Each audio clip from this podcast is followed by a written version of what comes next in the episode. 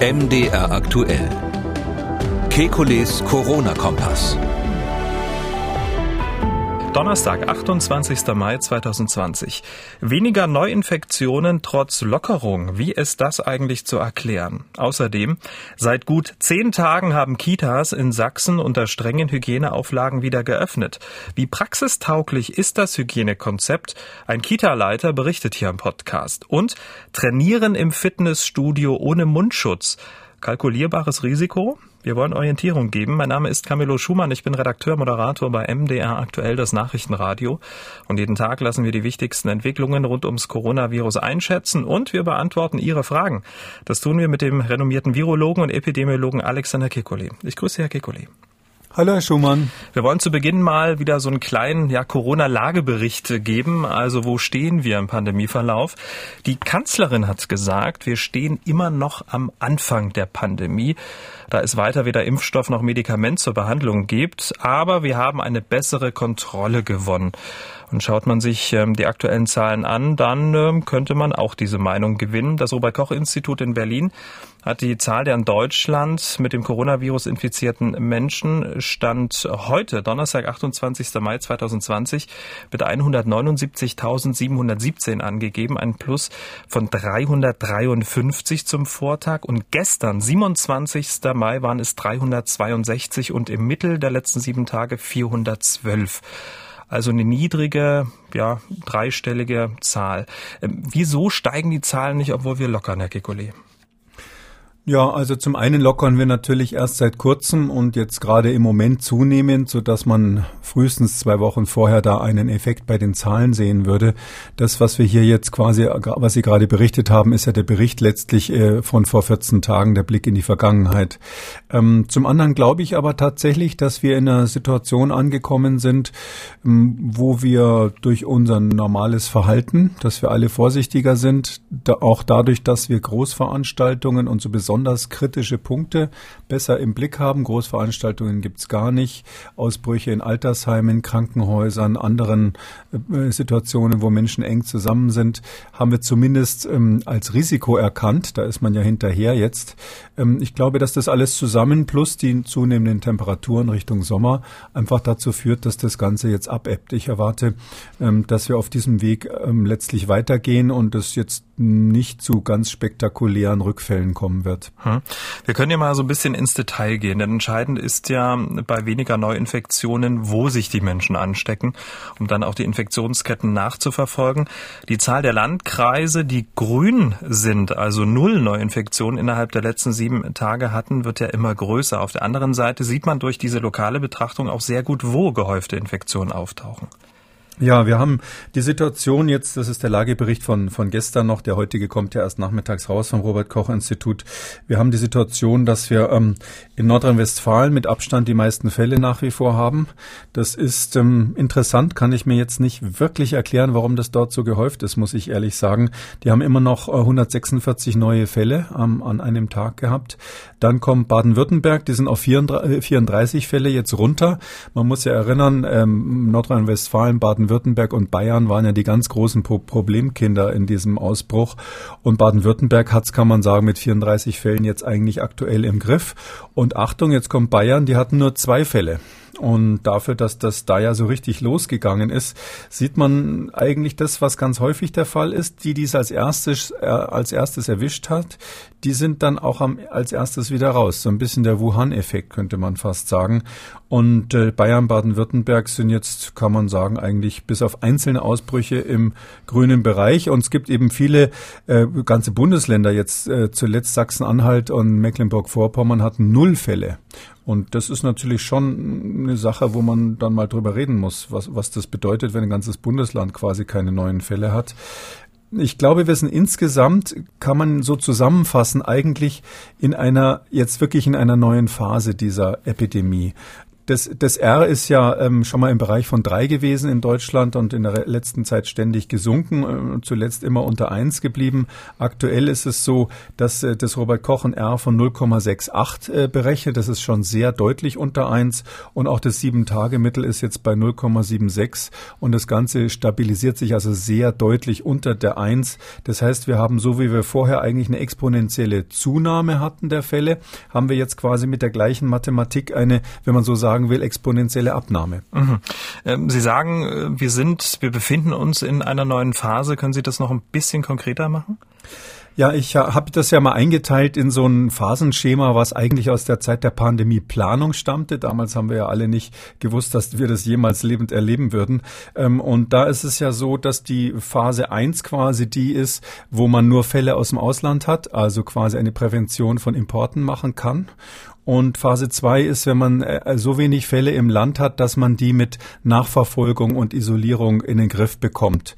Ähm, diese Phase, wo die Gesundheitsämter quasi die glimmenden Zigaretten austreten, diese Phase 2, in die wir, sind wir wieder zurück. Wir waren in der Phase 3, wo das Ganze dann explosionsartig losgeht. Da hat man ja so eine Art Kipppunkt, wo das Ganze dann unkontrollierbar wird. Aber ich meine, die, die, das kann man jetzt schon optimistisch an den Zahlen ablesen, nachdem es schon so lange stabil ist. Wir haben uns eigentlich wieder zurückbewegt in den äh, Bereich vor diesem Kipppunkt. Das heißt, egal welche Maßnahmen das waren, die da gewirkt haben, ob es der Lockdown war, ob es die Schulschließungen war, die, der Verbot der Großveranstaltungen, die Masken, was alles beschlossen wurde. Im Paket hat es jedenfalls dazu ge geführt, dass wir das gewünschte Ergebnis tatsächlich erreicht haben. Wollen wir hoffen, ähm, dass es dort bleibt, oder? Ja, da ist, kann natürlich keiner richtig in die Zukunft sehen, aber ich bin da ähm, recht optimistisch, dass wir in diesem Bereich bleiben werden. Jetzt kommt der Sommer und auch der Lerneffekt bei der Bevölkerung ist ja doch, ähm, glaube ich, schon sehr groß gewesen. Ähm, ich glaube, ich habe es schon mal gesagt, es gibt ja sogar im Tierreich, dass die, wenn sie merken, eine Infektionskrankheit ist da, die Tiere ihr Verhalten ändern. Und so glaube ich, ist das ein ganz natürlicher Prozess, den sehen wir ja überall auf der Welt, wenn äh, jetzt auch gerade mit diesem Covid-19, ähm, dass das einfach nach einer Weile die Menschen irgendwie dafür sorgen, fast unabhängig von den Maßnahmen, die sind ja nicht überall gleich, äh, sorgen die Menschen tatsächlich ähm, überall dafür, dass die Infektionszahlen runtergehen. Ich glaube, das, das ist jetzt hier der Trend, den wir haben. Darum bin ich äh, optimistisch. Und das Ziel ähm, ist ja auch in dieser Phase und dann auch in den weiteren Wochen, dass die Gesundheitsämter in die Lage versetzt werden, die Infektionsketten zurückzuverfolgen. Und damit ist das ja eine gute Ausgangssituation, oder? Ja, das würde ich auf jeden Fall sagen. Es ist ja ähm, ursprünglich mal eins der Ziele gewesen, vor allem die Intensivstationen, äh, die Kapazitäten nicht zu überlasten. Das war so die erste Erklärung, die, die das Robert Koch Institut und die Bundesregierung hatten. Äh, wenn man dieses ähm, Ziel, was damals so in den Vordergrund gestellt wurde, mal ansieht, dann ähm, ist es ja so, dass wir im Moment aktuell nach Bericht des Robert Koch Instituts, wenn ich das mal so sagen darf, nur noch 763 Covid-19-Fälle auf Intensivstationen in ganz Deutschland haben äh, und davon sind 482 beatmet und beides geht pro Tag ungefähr um 10 Prozent zurück. Das heißt also auch hier ist es so, man kann es so plakativ sagen, die Intensivstationen sind sozusagen leer und Standby und man wird sich wahrscheinlich bald überlegen müssen, ob man die dann zwar noch in Bereitschaft hält, aber wieder umfunktioniert, dass man den normalen Krankenhausbetrieb wieder ähm, in erster Linie möglich macht. 50 hm. Neuinfektionen pro 100.000 Einwohner innerhalb von sieben Tagen. Darauf hatten sich ja die Bundesländer mit dem Bund geeinigt, also eine Obergrenze, ab der dann wieder äh, Eindämmungsmaßnahmen eingeführt werden. Einige Bundesländer, Thüringen zum Beispiel, die wollen diese Grenze auf um die 30 Neuinfektionen senken. In dieser Phase, in der wir uns befinden, könnte man doch eigentlich auch sagen, sagen zehn oder fünf oder so, oder? Ja, ich bin ja sowieso dafür, dass man das tatsächlich jetzt nach den sogenannten Initialfällen ähm, äh, ein, einstuft. Das sind die Fälle, die sozusagen unerwartet und neu aufgetreten sind und nicht innerhalb eines bekannten Ausbruchs.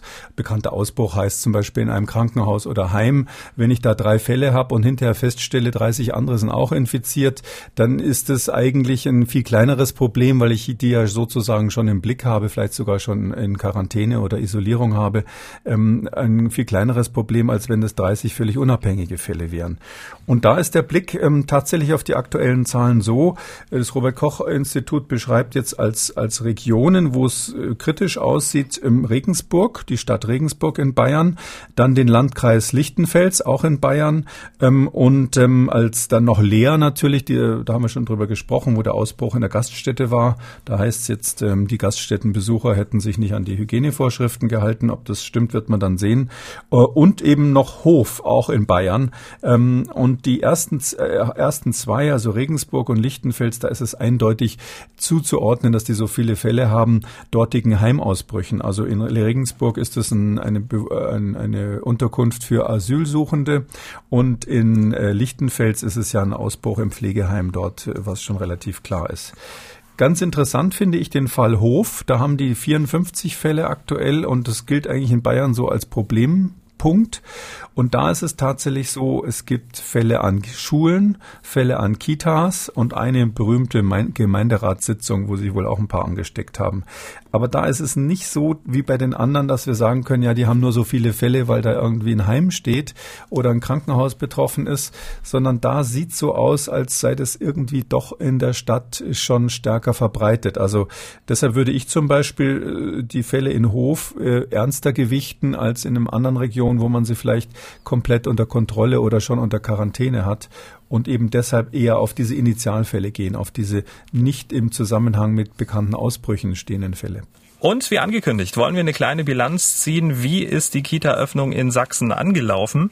Seit dem 18. Mai sind die Kitas wieder offen unter strengen Hygieneauflagen. Wir hatten vor der Kita-Öffnung hier im Podcast in Ausgabe 50 über das Hygiene Hygienekonzept schon mal ähm, ja, im Detail gesprochen und hatten aber noch so ein paar Fragezeichen. Wie soll das gehen mit der Trennung der Gruppen? Ist eine tägliche Elternbefragung nach dem Gesundheitszustand der gesamten Familie überhaupt möglich? Und wären Tests nicht die Lösung etc. etc. Wir hatten in Ausgabe 50 deshalb mal so ein Auf Aufruf gestartet. Eine Kita-Leitung sollte sich bei uns melden, damit wir ja, über die Praxistauglichkeit dieser Hygieneauflagen sprechen können. Und gemeldet hat sich bei uns Gregor Bersch. Er ist Leiter der Kita Pfiffikus in Dresden-Pieschen und jetzt im Podcast hier mit dabei. Herr Bersch, schön, dass Sie bei uns sind. Hallo, grüße Herr Schumann, hallo Herr Kekole. Hallo Herr Bersch, hallo auch von meiner Seite. Ähm, Herr Bersch, Sie hatten den Aufruf gehört im Podcast und sich dann gedacht, Mensch, da muss ich mich melden. Was war Ihr Antrieb? Naja, mein Antrieb war, dass ich es ähm, ja wichtig finde, auch in der großen Breite darstellen zu können, wie ist es in den Kitas gelungen und vor allen Dingen auch die Perspektive frühkindlicher Bildung ein bisschen in die Diskussion zu bringen, weil mir zumindest aufgefallen ist, dass ich oder dass in mir das Gefühl entstanden ist, dass die Kinder da ziemlich wenig Stimme bekommen haben. Hm, da wollen wir gleich noch mal drauf eingehen. Ganz kurz zu Ihnen. Sie sind 33, ähm, haben schon im Gefängnis gearbeitet, in der Jugendhilfe. Sie sind also mit allen Wassern gewaschen und jetzt sind Sie Leiter einer Kita mit 245 Kindern und 40 Mitarbeitern. Erst einmal, wie waren so die letzten zehn Tage im Rückblick? Die letzten zehn Tage im Rückblick waren na, extrem aufregend. Also die ersten Tage waren wahnsinnig spannend, weil wir natürlich die Woche ähm, vor dem 18. Mai extrem viel getüftelt haben. Wie können wir es machen? Wie können wir es absichern? Wie können wir den Ansprüchen gerecht werden? Und ähm, gleichzeitig immer wieder den Blick bei den Kindern haben. Wie können wir es schaffen, die Bedürfnisse der Kinder bestmöglich auch in den Mittelpunkt zu stellen? Und da haben wir getüftelt und getüftelt und ähm, sind kreativ geworden und haben dann quasi dem Start am 18. Mai positiv entgegengesehen und es hat sich glücklicherweise als sehr positiv herausgestellt, dass wir uns ziemlich intensiv damit befasst haben, so dass wir jetzt ähm, bilanzieren können, der Start ist zumindest gelungen. Hm. Ähm, weil Sie gesagt haben, Sie waren kreativ und haben getüftelt, aber so viel Zeit hatten Sie ja gar nicht zu reagieren, oder? Naja, genau, das ist das Problem. Also wenn man ähm, davon aus, man kann organisatorisch viel machen. Ja, man hat die Schwierigkeit mit 40 Mitarbeitern, ich muss mit jedem ins Gespräch kommen, ich muss jedem das äh, Konzept erklären, ich muss, ähm, ich mache mir selber die Idee, ich spreche das mit den pädagogischen Fachkräften ab, ist das realistisch, können wir es so umsetzen, tragt ihr das mit? Ähm, das sind natürlich Sachen, die wir besprechen müssen und dafür ist die Zeit unfassbar knapp. Und ähm, insofern bin ich froh, dass es gelungen ist, weil ich nicht wirklich gewusst hätte, was man macht, wenn es sich herausgestellt hat, es ist völlig untauglich. Hm. Wenn Sie sagen, ist gelungen, beschreiben Sie doch mal so einen neuen Kita-Alltag bei Ihnen.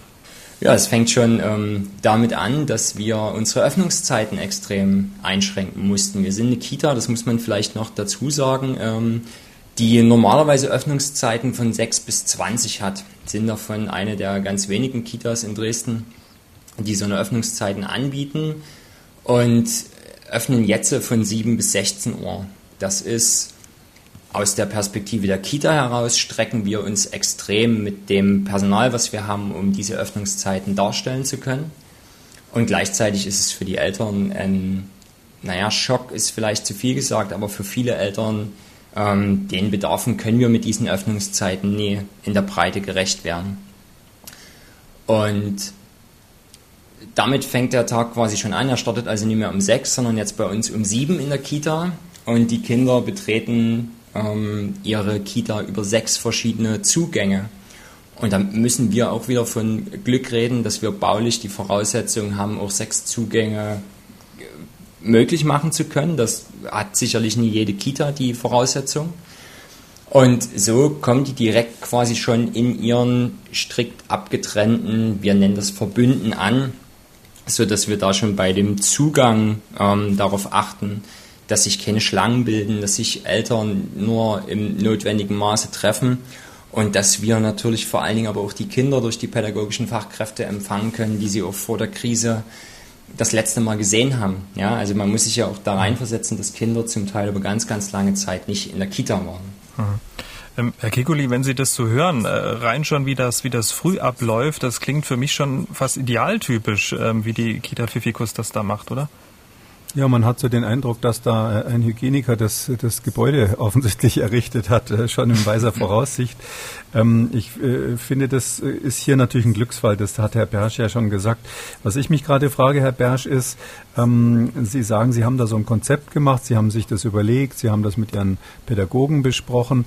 Ähm, ich hatte mir das mehr so vorgestellt, dass es da so eine Art Generalkonzept vom Gesundheitsamt gibt. Ist es so, dass Sie da, ähm, sage ich mal, eine Blaupause bekommen haben, die Sie nur umsetzen mussten? Oder war das so, dass Sie quasi da selber das Rad nochmal erfinden mussten? Naja, vielleicht der Mittelweg. Also es gab natürlich relativ klare Anweisungen auch des Ministeriums in, im Rahmen eines solchen Handlungskonzeptes, wie die Kitas wieder zu eröffnen sind, Handlungsempfehlungen, ähm, wie die Praxis, wie die Praxis den eingeschränkten Regelbetrieb umsetzen kann. Und dennoch muss man eben sagen, Kitas sind unglaublich individuell von der pädagogischen ähm, Arbeit, von dem Aufbau, von der Gestaltung der Räumlichkeiten, so dass es so eine Blaupause äh, nur schwer geben kann. Das heißt, man muss immer gucken, wie kriegt man die Rahmenbedingungen, die gesetzt sind. Und da ist es zum Beispiel die strikte Trennung der Gruppen voneinander.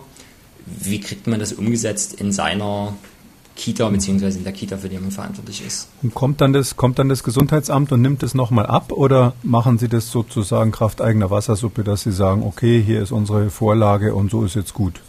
Naja, also Kraft eigener Wassersuppe insofern, dass wir die Möglichkeit haben, uns im Träger natürlich abzustimmen und zu sagen, Mensch, äh, gibt es hier nochmal jemand, der nochmal drüber guckt, können wir nochmal kurz besprechen, so haben wir es uns gedacht. Ähm, aber das Gesundheitsamt habe ich äh, da bis jetzt noch nie gesehen bei uns in der Kita.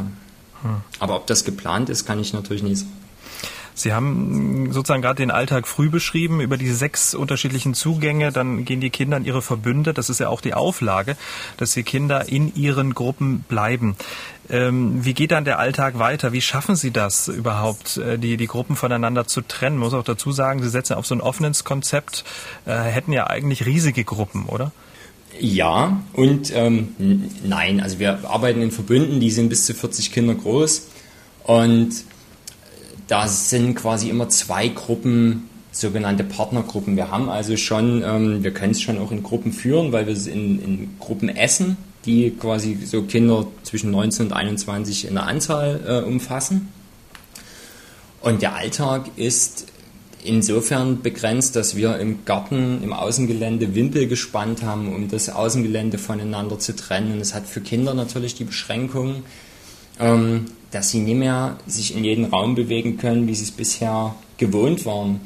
Das, was wir darstellen können und worüber wir sehr, sehr glücklich sind und was ich also am Anfang auch meine größte Befürchtung war, ist, dass wir wirklich in ganz, ganz, ganz, ganz kleinen Gruppen fest zusammengesetzt, ohne Beteiligung der Kinder, die Kinder betreuen müssen und die Kinder ihre Spielpartner nur schwer selber wählen können. Da haben wir zumindest jetzt die Möglichkeit bei uns auch durch die baulichen Voraussetzungen ähm, finden können, dass wir zumindest so bis zu 40 Kinder als, feste, als festen Bereich betreuen. Mhm. Zu den ähm, Auflagen gehört ja auch so ein Corona-Zettel, ne? Also so ein, so, ein, so ein Zettel, auf den jeden Morgen die Eltern, wenn sie ihre Kinder bringen, bestätigen müssen, dass niemand im Hausstand erkrankt ist. Da gab es ja auch schon Eilanträge dagegen, gibt ja auch ein Gerichtsurteil, dass diese Corona-Zettel dann äh, gegen Grundrechte verstoßen. Die Landesregierung will weiter dran festhalten. Welche Erfahrung, welche Meinung haben Sie zu diesem Zettel da? Naja, also für mich ist so, ich will mich bei so Meinungsbildung äh, wirklich zurückhalten, weil es mir ganz, ganz schwer fällt, diese Sachen auch abschließend zu bewerten, weil ich, und das hatten wir auch im gestrigen Podcast gemerkt, ich schwer, wenn man sieht, in welcher Haut jetzt Kretschmann steckt, man möchte wahrscheinlich selber nie drin stecken. Ähm, insofern, wir arbeiten mit den Zetteln, wir füllen die aus. Mhm. Aber es ist schon so, dass es ein sehr, sehr, ähm, oder das ist, das zeigt, diese Zettel zeigen mir ein Stück weit, dass man zum Teil andere Bilder von Familien hat, als wir sie hier im Stadtteil haben. Zum Beispiel? Es müssen früh immer Personensorgeberechtigte unterschreiben. Wenn wir von Patchwork-Familien ausgehen oder auch davon ausgehen, dass wir Öffnungszeiten extrem eingeschränkt haben, bringen nie jeden Morgen die Personensorgeberechtigten die Kinder, sondern die bringen teilweise der Partner des Personensorgeberechtigten, teilweise Freunde, die das Kind früh mitbringen. Und da wird es mit den Zetteln insofern schwierig, dass wir jetzt schon Vorlagen entwickelt haben, die die Eltern zu Hause ausfüllen können und früh dann dem Kind mitgeben können. Mhm. Aber das sind so Hürden des Alltags, da rufen wir häufig an und ähm, bitten nochmal um Bestätigung, dann zumindest telefonisch, die Unterschrift wird nachgereicht. Da finden wir immer Wege im Sinne des Kindes. Aber diese Zettel sind in jedem Fall eine deutliche Mehrbelastung für die Eltern und für die pädagogischen Fachkräfte, weil wir auch Eltern haben, die Gewissenskonflikte kriegen und sagen, ich kann das gar nicht sicher ausschließen. Ich höre jeden Tag, Kinder sind nahezu symptomfrei. Ähm, ich kann nie sicher bestätigen, dass wir keinen Kontakt hatten mit ähm, Infizierten zum Beispiel. Das war ja die Befürchtung, Herr Kekulé, die wir ja auch in äh, Ausgabe 50 besprochen haben. Ne? Ja, das ist, das ist so ein bisschen das, was man sich überlegt, ähm, sowohl als Virologe als auch als Vater. Ich habe selber ein Kind in der Kita ähm, da ist ja die Situation im Winter so, wo ich mich auch aus anderen Gründen, jetzt nicht nur wegen Covid-19 schon früher immer ein bisschen geärgert habe, dass viele Menschen ja genau das Gegenteil von dem machen, was Sie jetzt gerade beschrieben haben. Also gar nicht mal so ähm, ähm, sage ich mal, verantwortungsbewusst sind, sondern eher das Gegenteil. Die sagen, das Kind geht jetzt in die Kita, ich habe niemanden, der sich kümmert, egal wie das rotzt und hustet. Schlimmstenfalls kriegt es noch ein Fiebermittel morgens, damit es die ersten Stunden durchhält. Ähm, und da sehe ich auch ein bisschen immer die Verzweiflung der der Betreuer, weil wenn so ein Kind dann kommt und man vielleicht nach ein paar Minuten merkt, Mensch, das ist ja krank, eigentlich geht es gar nicht, dann war das ja schon schwieriger, früher schwierig, die Eltern zu erreichen, dass die dann wieder kommen. Äh, Im Grunde genommen müssen die auf dem Absatz kehrt machen oder sogar an der Tür das Kind zurückzuweisen. Ähm, wie stellen Sie sich vor, jetzt müssen Sie ja päpstlicher als der Papst sein. Also jeden, der bisschen was hat, müssen Sie eigentlich schon sofort isolieren in der Kita oder wie machen Sie das dann, wenn ein Kind Ihnen auffällt? Also wenn uns ein Kind auffallen würde, wo, wobei wir wieder die Frage haben, wie wahrscheinlich ist das? Woran erkennen wir es ganz genau? Ne? Wenn wir davon ausgehen, Kinder sind eigentlich kaum welche, die Symptome ausbilden. Ähm, aber dann gibt es auch ein Konzept, wir werden das Kind ganz schnell trennen von den anderen. Wir haben einen extra Raum, in dem wir das Kind dann bringen. Es wird durch eine ähm, pädagogische Fachkraft betreut in der Zeit und die Eltern werden angerufen und gebeten, das Kind abzuholen. Mhm. Um, und wie machen Sie es im Herbst? Also jetzt haben Sie natürlich wenig Erkältungen, aber ich dachte jetzt natürlich nicht an lauter Covid-Kinder, sondern äh, im Herbst, da gibt es doch so Rotznasen in der Kita. Ich würde mal sagen, ist eher die Regel als die Ausnahme. Das äh, kann ich zumindest jetzt nie komplett verneinen. ähm, also da, da muss ich zumindest schon mal sagen, wir haben ähm, sehr, sehr, also ich bin sehr froh über die Kita, die ich leiten darf, gemeinsam auch mit der, der Elternschaft, die da dabei ist ähm, weil wir da gut im Dialog sind und das auch den Eltern erklären und auch erklären, dass die Eltern sich auch selber keinen Gefallen tun, das kranke Kind zu bringen, äh, weil dann Kollegen krank werden und wir dann Einschränkungen vornehmen müssen. Insofern haben wir das ständig im Fokus und dennoch ist es so, dass natürlich Kinder im Herbst Husten und Rotznasen haben, wo wir ich bin gespannt, wie wir es dann machen, hm. wenn der Fokus, der Corona-Fokus noch dazukommt, den wir ja bisher so nie ähm, hatten in der Kita. Insofern, wie wir da reagieren, bin ich noch gespannt. Ähm, Herr Bersch, wir haben uns hier im Podcast äh, so ein bisschen überlegt, wie das eigentlich aus der Kinderperspektive ist, weil das ist einer der Gründe, warum wir jetzt gedacht haben, wir müssen mal mit jemand wie, wie Ihnen reden. Das ist ja ganz schön und gut, wenn jetzt die Politiker oder auch die, die Virologen und Epidemiologen irgendwelche Vorschläge machen. Ähm, diese ganzen Regeln, die wir Erwachsene ja ganz gut wegstecken, also so Hände waschen, Abstand halten und so, das können wir ja auch ein bisschen spaßig nehmen alle. Wie wirkt es denn auf die Kinder aus, sich aus? Ich hatte immer so ein bisschen die Befürchtung, aber bin nicht sicher, ob das überhaupt stimmt, äh, dass Kinder, wenn sie jetzt ihre ne, viele Jahre vielleicht ihre Jugend mit diesem Corona-Thema verbringen, dass die dann auch Angstmuster entwickeln, dass es so eine Art Generation C wird, irgendwie, die also fast schon traumatisiert ist davon. Oder ist so Ihr Eindruck, die stecken das locker weg, weil Kinder halt äh, tendenziell robust sind und flexibel? Der Eindruck, der mir praktisch entsteht, ist, äh, Kinder meistern alles, jede Situation. Ja? Aber dazu muss ich auch sagen, ich habe, ähm, wie gesagt, auch lange Jahre ähm, im Gefängnis gearbeitet und da auch Straftäter begleitet, deren Opfer Kinder waren. Und auch da habe ich erlebt, Kinder stecken, meistern alles. Insofern ist es immer die Frage des Wie und ob es eine solche äh, Generation C, wie Sie es nennen, geben wird. Ich habe da meine ähm, und ich habe da ebenso Bedenken, weil ich mir das gut vorstellen kann, denn sicher wird es Auswirkungen haben. Die Kinder meistern erstmal jetzt ähm, den Alltag wunderbar. Und da muss man sagen, das liegt aber auch daran, dass die pädagogischen Fachkräfte bei uns in der Einrichtung unglaublichen Einsatz zeigen im Moment. Das ist also was, ähm, wo ich manchmal in der öffentlichen Wahrnehmung ein bisschen enttäuscht darüber bin, dass den Erziehern in Kindertageseinrichtungen nie diese Riesenaufmerksamkeit im Moment zuteil wird, weil die wahnsinnig viel leisten.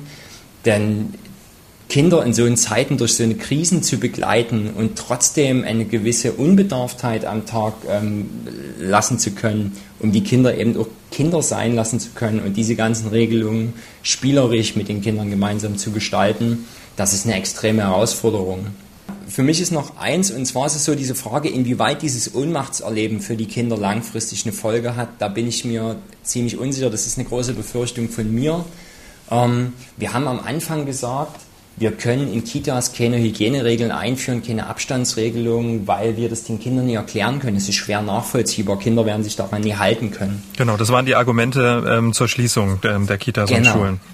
Genau, jetzt öffnen wir Kitas und geben extreme Regelungen vor. Ja, zum Teil Veränderungen. Wir wischen Konzepte von heute auf morgen weg.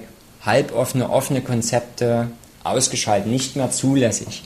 Kinder haben genau in diesen Konzepten gelebt. Wir haben ganz, ganz viel investiert in die Arbeit, dass Kinder selber entscheiden können, dass Kinder Selbstwirksamkeitserleben dadurch auch haben, sich alleine bewegen zu können, sich aussuchen zu können, mit wem, wo sie spielen wollen, zu welcher pädagogischen Fachkraft sie wollen. Und jetzt beschränken wir sie und sagen, nee, mit dem, das geht leider nie, ihr müsst in eurem Bereich bleiben und so. Wir erklären das logisch. Aber was da bei den Kindern hängen bleibt an Macht und Ohnmacht, da bin ich mir immer nicht sicher, wie äh, sich das mal auswirken wird. Hm. Herr Bersch, da möchte ich völlig unprofessionell sagen, Sie sprechen mir als Vater aus der Seele. Ähm, das ist genau dieses Ohnmachtsgefühl, das ist genau meine Sorge. Ich bin jetzt kein Psychologe natürlich. Ich will Sie in dem Zusammenhang noch was fragen, weil Sie gesagt haben, es gibt ja bei vielen Eltern oder auch bei, bei Betreuern natürlich immer diese Beobachtung, dass Kinder Sachen erstaunlich gut wegstecken. Das habe ich im Krankenhaus bei Patienten ganz oft gesehen.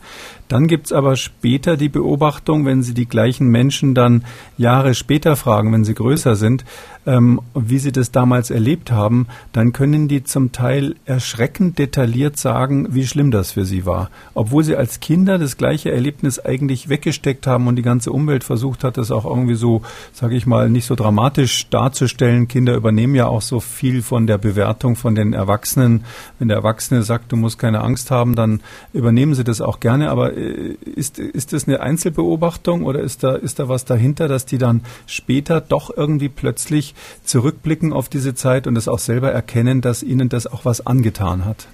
Das kann ich, wie gesagt, nur aus der Therapie mit Straftätern ähm, so nehmen, wenn ich mir die angucke und da schaue, was haben die aus ihren Lebensverläufen ähm, erzählt, dann ist häufig genau so ein Moment eingetreten, dass man dann merkt, was für einschneidende Sachen man als Kind, als Jugendlicher erlebt hat und wie weit die eintragen.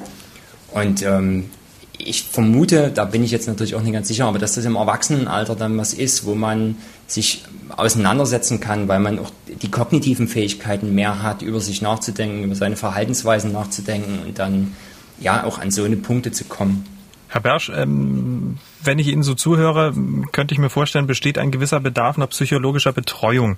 Ähm, würden Sie sich wünschen, dass ähm, die Landesregierung ähm, diesbezüglich vielleicht auch ähm, reagiert? Würden Sie da vielleicht auch so eine Forderung, so einen Wunsch formulieren? Das, das würde ich nicht. Was mir wichtig ist, ist, dass ich zumindest die Stimme in die Richtung erheben will, das kann alles sein. Jetzt so zu tun, als zu sagen, äh, Kinder wollen spielen, toben und mit Gleichaltrigen zusammen sein und alles ist gut, das würde ich so, so nie unterschreiben, denn ich glaube, äh, Kinder sind da viel feinfühliger, als wir denken und zeigen uns das manchmal nur bedingt an.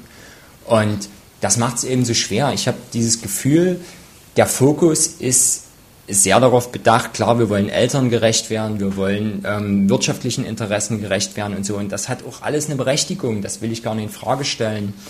Aber die Perspektive der Kinder und vor allen Dingen auch die Perspektive der Eltern und der pädagogischen Fachkräfte ist da zum Teil was, ja, wo ich eben gern sagen würde, naja, da haben wir vielleicht auch im Vorfeld nie laut genug geschrien. Eine Frage noch zum Schluss, ähm, Herr Bersch. Ähm, Tests, ähm, flächendeckende Tests ähm, von, von, von den Kindern, von den Erziehern und äh, auch äh, von den Eltern würden ja, sage ich mal, viele Probleme lösen. Da könnten Sie sich auf, auf, auf sechs Eingänge und äh, kleine Gruppen und äh, sonstige Hygienemaßnahmen ja sofort verzichten. Wie stehen Sie denn zu Tests? Haben Sie das intern mal besprochen?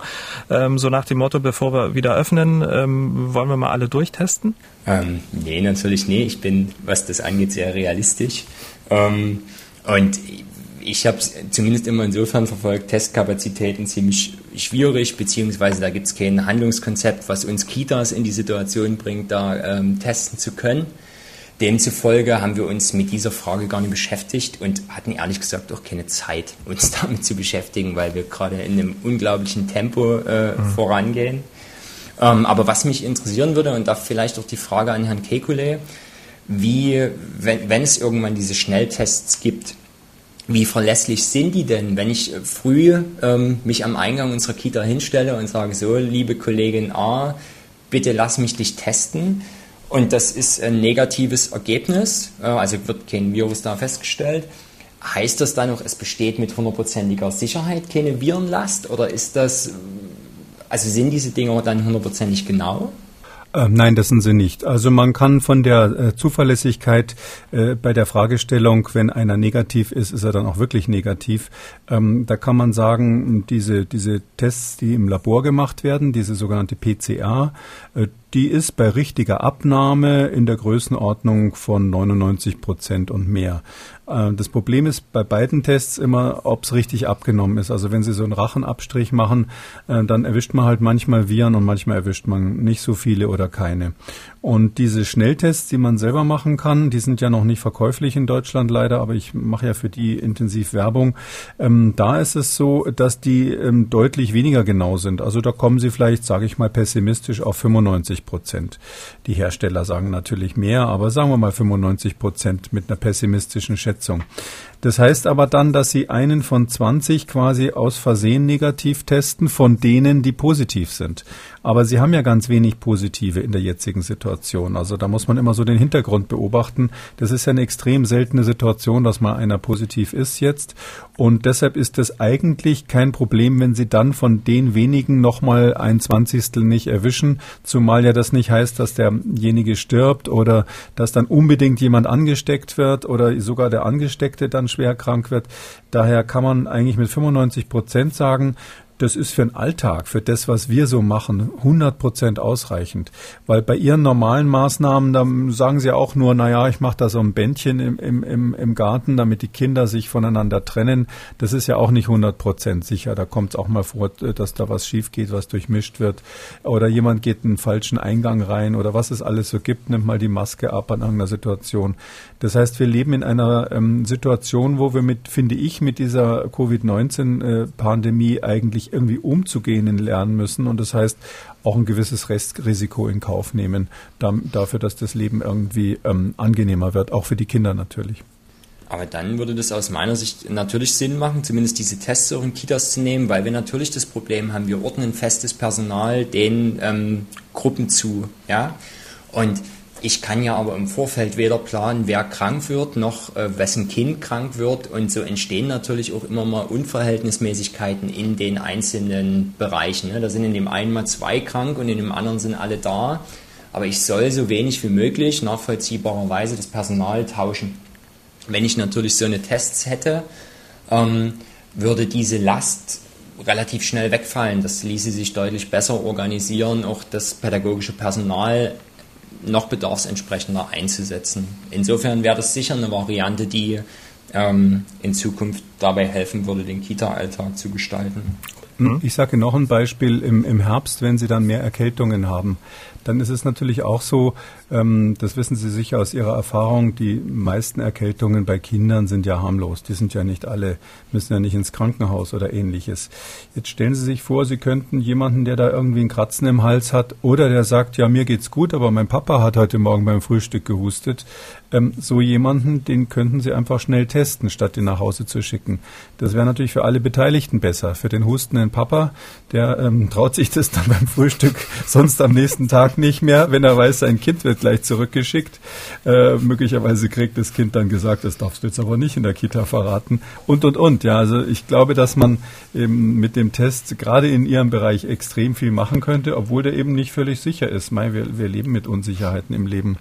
Das, das müssen wir auch in diesem Fall natürlich machen. Herr Bersch, äh, um sozusagen so ein kleines Fazit äh, zu ziehen äh, nach unserem ähm, Gespräch, Test wäre eine Variante. Was würden Sie sich noch so für die Zukunft wünschen? Dass wir perspektivisch mehr hingucken, Kitas personell besser auszustatten. Also, und dass wir offener kommunizieren, auch offener kommunizieren, welche Notwendigkeiten vorliegen. Wenn wir ähm, der Freistaat schreibt, dass es in vereinzelten Fällen zu ähm, Einschränkungen im Kita-Betrieb kommen kann. Ich kenne nicht eine Kita, die ihre Öffnungszeiten nie reduziert hat. Ich, das kommt bei Eltern natürlich an. Eltern verstehen es zum Teil nicht. Also ich finde, dass wir besser aufklären müssen über die Möglichkeiten, die wir haben und dass wir ja in Zukunft die Bereiche, die uns wichtig sein sollten, anders gewichten sollten.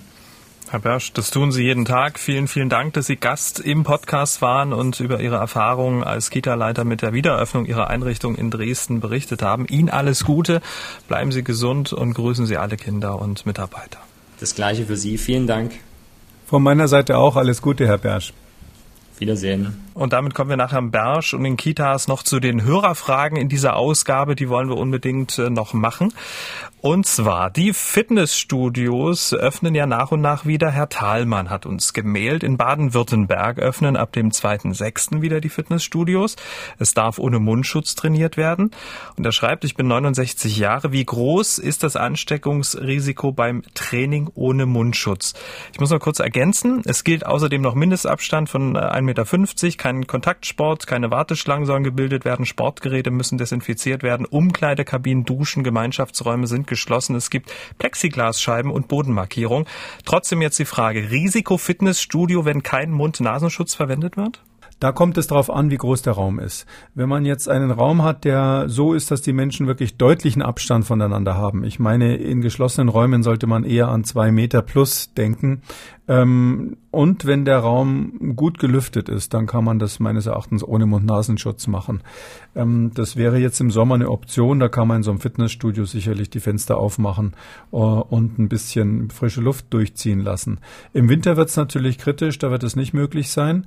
Und es kommt auf die Gesamtzahl der Personen im Raum an. Wenn man jetzt, ähm, ich weiß jetzt nicht, in einem sehr großen Raum insgesamt 20 Leute hat oder andersrum vielleicht pro, pro 20 Quadratmeter eine Person, ähm, dann würde ich sagen, ist das ein Bereich, wo das sicherlich ähm, das Risiko akzeptabel ist.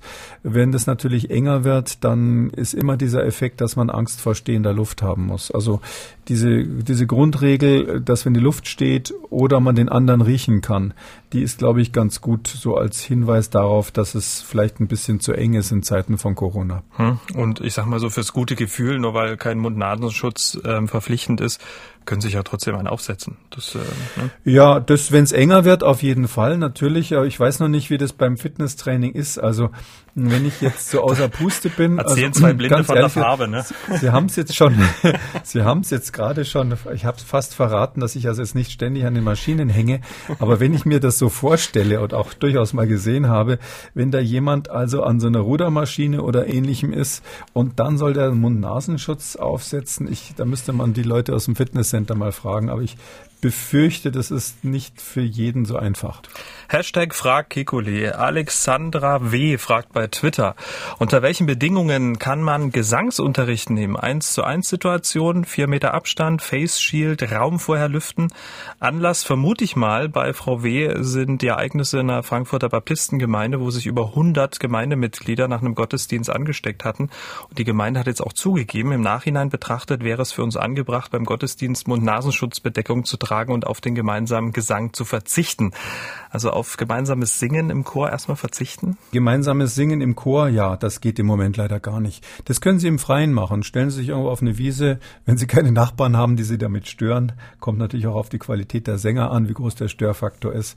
Aber wenn Sie Einzelunterricht haben, ist es so, äh, dass ich ähm, wirklich dafür plädieren würde, wenn Sie jetzt nicht sicher sind, ob einer von Ihren Schülern, das sind ja hauptsächlich dann das Risiko für die, für den Gesangslehrer, ähm, ob einer der Schüler da krank ist, wenn man das nicht weiß, ich würde mich mit jemandem, der singt, nicht in den geschlossenen Raum für eine Stunde lang begeben. Das muss ich ganz ehrlich sagen. Und Mund-Nasenschutz beim Singen, das ist wahrscheinlich noch schlimmer als im Fitnessstudio.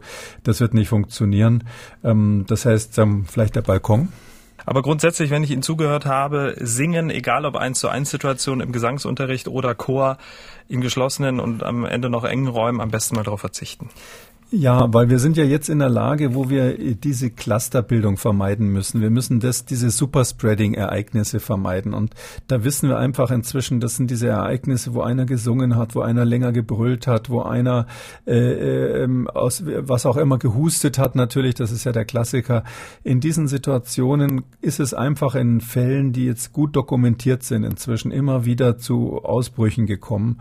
Und deshalb, weil wir ja jetzt in der Phase sind, wo wir versuchen, diese Infektionen in Deutschland so möglichst nahe an die Null zu bringen. Oder Null werden sie nicht lange landen, aber nahe ranzubringen. Da sollten wir versuchen, diese Art von Risiken jetzt auch noch auszuschließen. Das war sicherlich vor zwei Monaten, vielleicht wäre das übertrieben gewesen, als es darum ging, also jetzt erstmal von den Tausendern runterzukommen, von den Neuinfektionen. Aber jetzt würde ich sagen, sowas sollte man nicht riskieren. Also nicht mit jemand, der singt in einem Raum.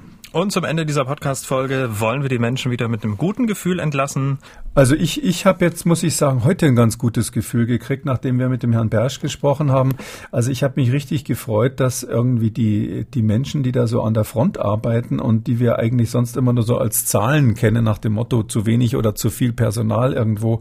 Ich finde, das ist ganz beeindruckend, wie, wie die sich dort einsetzen und was die auch für, für eine Empathie für die Kinder im täglichen Leben haben und ich bin jetzt irgendwie optimistischer als vorher, dass ein Teil dieser Belastungen, die einfach objektiv da sind, wirklich durch die Menschen, die sich um die Kinder kümmern, dort vor Ort aktiv abgefiltert werden können. Also ich ha genauso. Vielen Dank nochmal an Gruß nach Dresden-Pieschen an dieser Stelle hier im Podcast.